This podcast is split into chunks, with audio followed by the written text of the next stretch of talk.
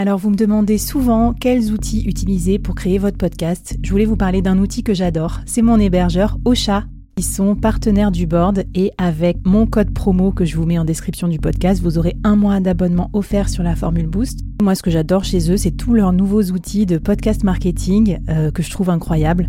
Ça vous aidera vraiment à comprendre bien vos performances, à bien monétiser votre podcast, à le partager beaucoup plus efficacement au monde entier et à gagner du temps parce qu'il y a plein d'outils euh, boostés à l'intelligence artificielle. Je vous laisse découvrir ça, puis si vous avez besoin de conseils sur la création de votre podcast, bah, venez me voir dans la communauté et je vous raconterai comment j'utilise Ocha. Allez, bon épisode À quoi ressemblerait ton business si tu pouvais être épaulé par les meilleurs experts? Avoir un board de rêve disponible 24 heures sur 24 pour t'aider, répondre à tes questions? Je suis Flavie Prévost et ce board, je l'ai créé pour toi dans ce podcast.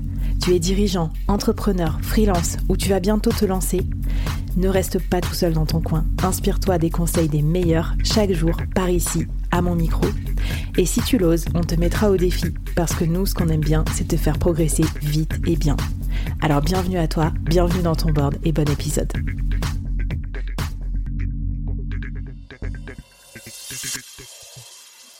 Alors, euh, business model, modèle économique de l'information, là aussi c'est plus compliqué qu'il n'y paraît parce qu'en fait, euh, il n'y a pas que le formateur qui se vend à la journée, ou il n'y a pas que le format, enfin le, le, solo qui crée une formation en ligne et qui génère du chiffre d'affaires. Il y a plein de modèles différents. Lesquels tu nous conseilles? Est-ce que tu peux nous faire un petit panorama, tour d'horizon? Oui. Alors, dans les formateurs, on va trouver plusieurs euh, catégories. On va dire ça comme ça. On a, je, je, je je les ai classés comme ça, du moins payé au mieux payé. Je vous laisserai faire votre choix. On a euh, le formateur qui intervient pour les écoles, écoles de commerce, fac, euh, voilà. Oui, c'est le moins bien payé. je suis en train de marrer. Mais... on, vous aime les écoles, hein, c'est sûr. Hein. Au début, on est tous contents. Le premier jour, on se fait un selfie euh, dans notre ancienne école de commerce, euh, ça rigole, ça rigole. Mais après, quand on envoie la facture et que c'est genre 40 euros, ça rigole moins. et ben voilà, tu exactement. Euh, en moyenne, c'est 40 euros de l'heure. On va dire ça comme ça. et encore, ça paye ton temps de face à face. Euh, mais parfois, euh, alors certains euh, vont payer les copies corrigées, d'autres vont pas le faire. Donc ça peut être intéressant déjà de vérifier ce qu'il y a derrière ces 40 euros. et souvent, on va avoir un statut de vacataire, c'est-à-dire qu'on va avoir, enfin, soit du salaire. En fait, je suis salarié sur des missions très ponctuelles, soit je vais être sous-traitant et je vais faire de la prestation je vais animer un cours qui est construit sur la base d'un programme existant. Voilà. Euh, c'est plutôt pas mal ce modèle-là pour euh, avoir de la preuve sociale. Ça fait bien de mmh. dire je suis intervenu dans telle école et telle école. Donc euh, même si je les ai classés par rémunération, ça veut pas dire qu'il faut pas le faire. C'est pas là où je resterai. Et puis euh, oui, moi donc la preuve sociale évidemment. Euh, n'oubliez pas de faire votre selfie devant devant le panneau de l'école. et puis j'irai c'est assez permissif, non? Qu'est-ce que t'en penses? Tu vois, en gros tu es face à des étudiants à moins que tu sois en executive education, mais je trouve ça moins pressurisant que si tu fais ta première formation devant un client qui t'a payé euh, 10 000 euros. Tu vois ce que je veux dire? Euh, alors oui, je comprends bien ce que tu dis. Euh, je partage pas parce que moi, les 30 étudiants un peu excités, J'aime pas. j'ai dit permissif, mais j'ai pas dit forcément plus facile parce qu'effectivement, euh, ils s'en foutent un peu. Enfin, je sais pas, faut, faut un peu les agiter. Donc, euh, non, mais c'est bien, c'est un bon baptême du feu. Allez-y. Et puis, on a besoin de vous quand même, les solos là, pour venir faire des cours un peu sympas dans les dans les écoles euh, et aller dans votre dans vos anciennes écoles aussi. Puis, moi, je trouve être au contact des jeunes et tout ça, ça c'est quand même un truc un truc vraiment cool qu'on a qu'on a peut-être perdu quand on n'a pas de stagiaire et tout. Donc euh, voilà. Bon, next. Donc là, c'était la sur la pyramide de Maslow du formateur, c'est le début. Alors qu'est-ce qu'on a après? Donc deuxième étape. Alors, la deuxième étape, ça va être les formateurs qui interviennent pour des organismes de formation.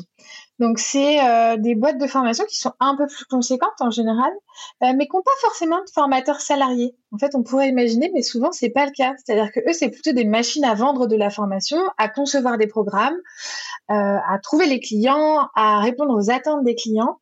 Et après, ils vont chercher des prestataires pour animer les formations.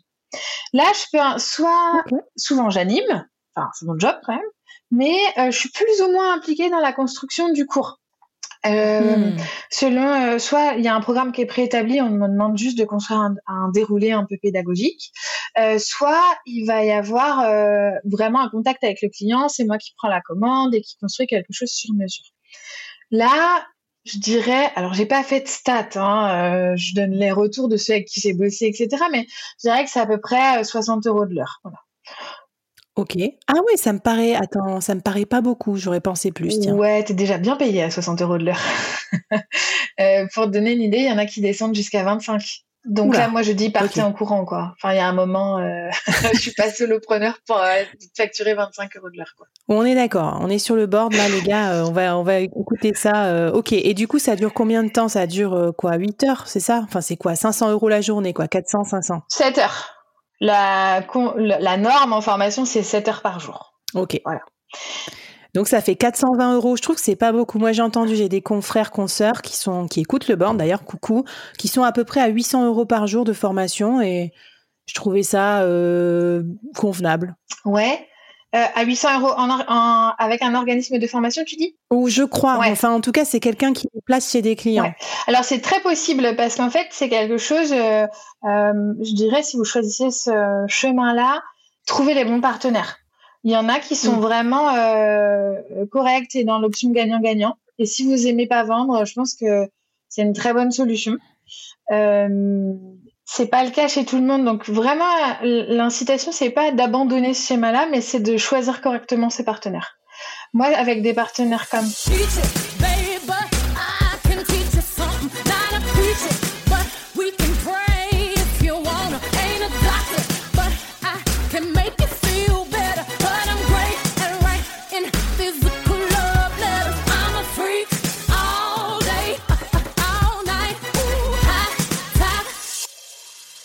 Bon, mais en tout cas, merci. Tu, nous as donné une range de prix, comme ça, on peut voir aussi si on se fait avoir ou pas. Ouais, c'est ça. Vas-y, je t'ai coupé, pardon.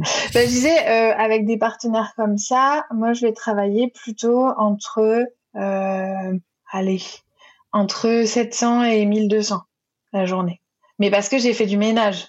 400 euh, la journée, ça m'est déjà arrivé en fait. Top.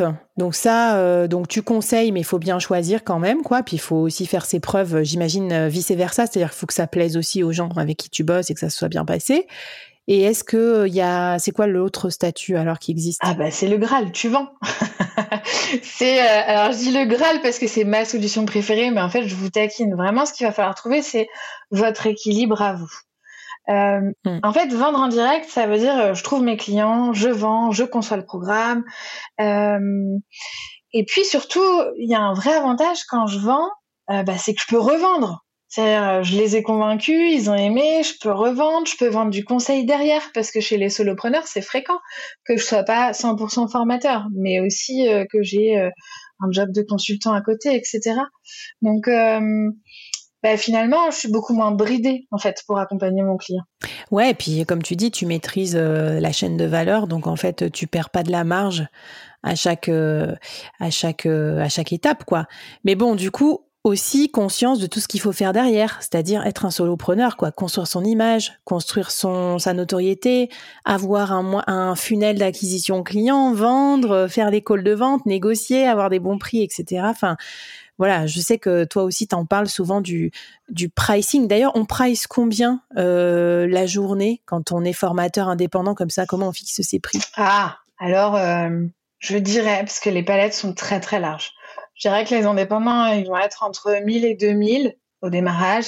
Et puis après, quand ils ont une vraie expertise, ils peuvent pousser. Alors, 1000 et 2000, je parle de la journée. Hein. parce que je dis ça comme ça, mais et puis après avec l'expertise, ils vont pouvoir pousser plus loin. Euh, il y a un vrai choix aussi de facturer ou pas la préparation. Moi, j'aime mieux faire un prix fixe à la journée et elle inclut tout. Mais euh, il y en a qui aiment détailler, euh, peut-être parce que bah, c'est plus facile de légitimer un prix quand j'ai détaillé. Ça peut être des choses comme ça. Bon, de toute façon, restez bien connectés jusqu'au bout de la mini-série parce qu'on va finir par ça. Les prix, la rentabilité, comment, comment ficeler tout ça. Trop bien. Écoute, euh, est-ce que euh, tu nous donnes un défi là-dessus, sur cette partie euh, business model? Qu'est-ce qu'on peut faire pour se mettre le pied à l'étrier? Eh ben oui, alors si moi ce que je vous propose de faire, c'est peut-être faire un modèle économique un peu un peu varier et vous dire bah voilà j'ai envie de faire une école parce que ça me plaît ou parce que c'est mon ancienne école ou parce que j'ai envie de mettre le pied à l'étrier voilà j'aimerais bien trouver deux partenaires et puis peut-être me challenger d'aller vendre pour une fois en direct euh, c'est pas forcément très mmh. compliqué la première vente. Dites autour de vous que vous faites de la formation, euh, dans quel domaine vous le faites, et finalement avec le bouche à oreille, euh, moi je dirais que mes ventes de formation pure, euh, c'était peut-être 90% du réseau en fait. D'en parler quoi. Donc faites vos choix. Ouais, non, mais c'est bien. Donc, un objectif par canal d'acquisition, enfin par typologie, et puis ça va rouler. Et en plus, peut-être que la première vente, c'est la plus dure parce qu'après, une fois qu'on en fait des formations, qu'on a de la preuve sociale et tout ça, bah ça, ça aidera aussi à vendre euh, vos prochaines formations. Trop bien. Et eh ben écoute, on avance. On est devenu formateur. Euh, on euh, a un business model. on on fait de l'argent déjà un petit peu.